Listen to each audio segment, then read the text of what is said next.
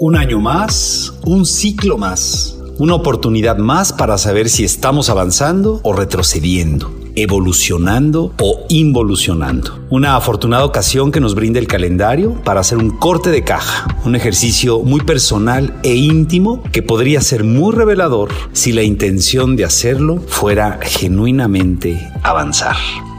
Dicen que no hay involución y creo en ello. Sin embargo, también me parece que es fundamental reconocer honesta y de una manera sensata si la determinación de actuar fue suficiente para lograr aquellas metas que se supone escribimos hace un año. Involucionar sería autosabotearnos con aquel absurdo miedo al juicio de terceros, adormecernos con esa terrible manía de postergar, asustarnos y paralizarnos ante los avances que inevitablemente suceden cuando ponemos la acción. Evolucionar sería saber que todos esos miedos que a veces afloran no son reales y que si bien llegaron es precisamente para reconocerlos y entonces trascenderlos de una manera consciente.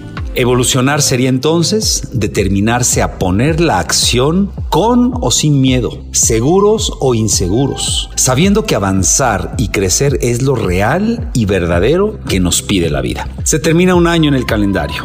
Sugiero agradecer lo vivido y saludar al 2022 honrándolo desde ahora, sabiendo que Él cumplirá su promesa, transcurrir. ¿Promesas para el siguiente año? No Mejor que esta vez las promesas sean hacia ti misma y hacia ti mismo. Este año que inicia, permítete conscientemente evolucionar, expandirte, sentirte segura y seguro en la vida, enchúfate a la abundancia del universo y ábrete a manifestar eso que tanto deseas. Y recuerda que eso que ofreces al mundo es lo que se multiplica para ti.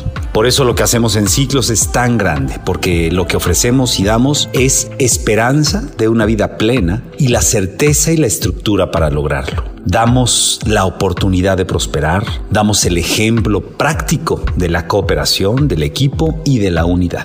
Desde eso que nos une, te envío un gran abrazo, deseándote lo mismo que deseo para mí, confiar y dejarnos guiar por la inspiración que sentimos en nuestros corazones. Manuel Guarnero Furlong.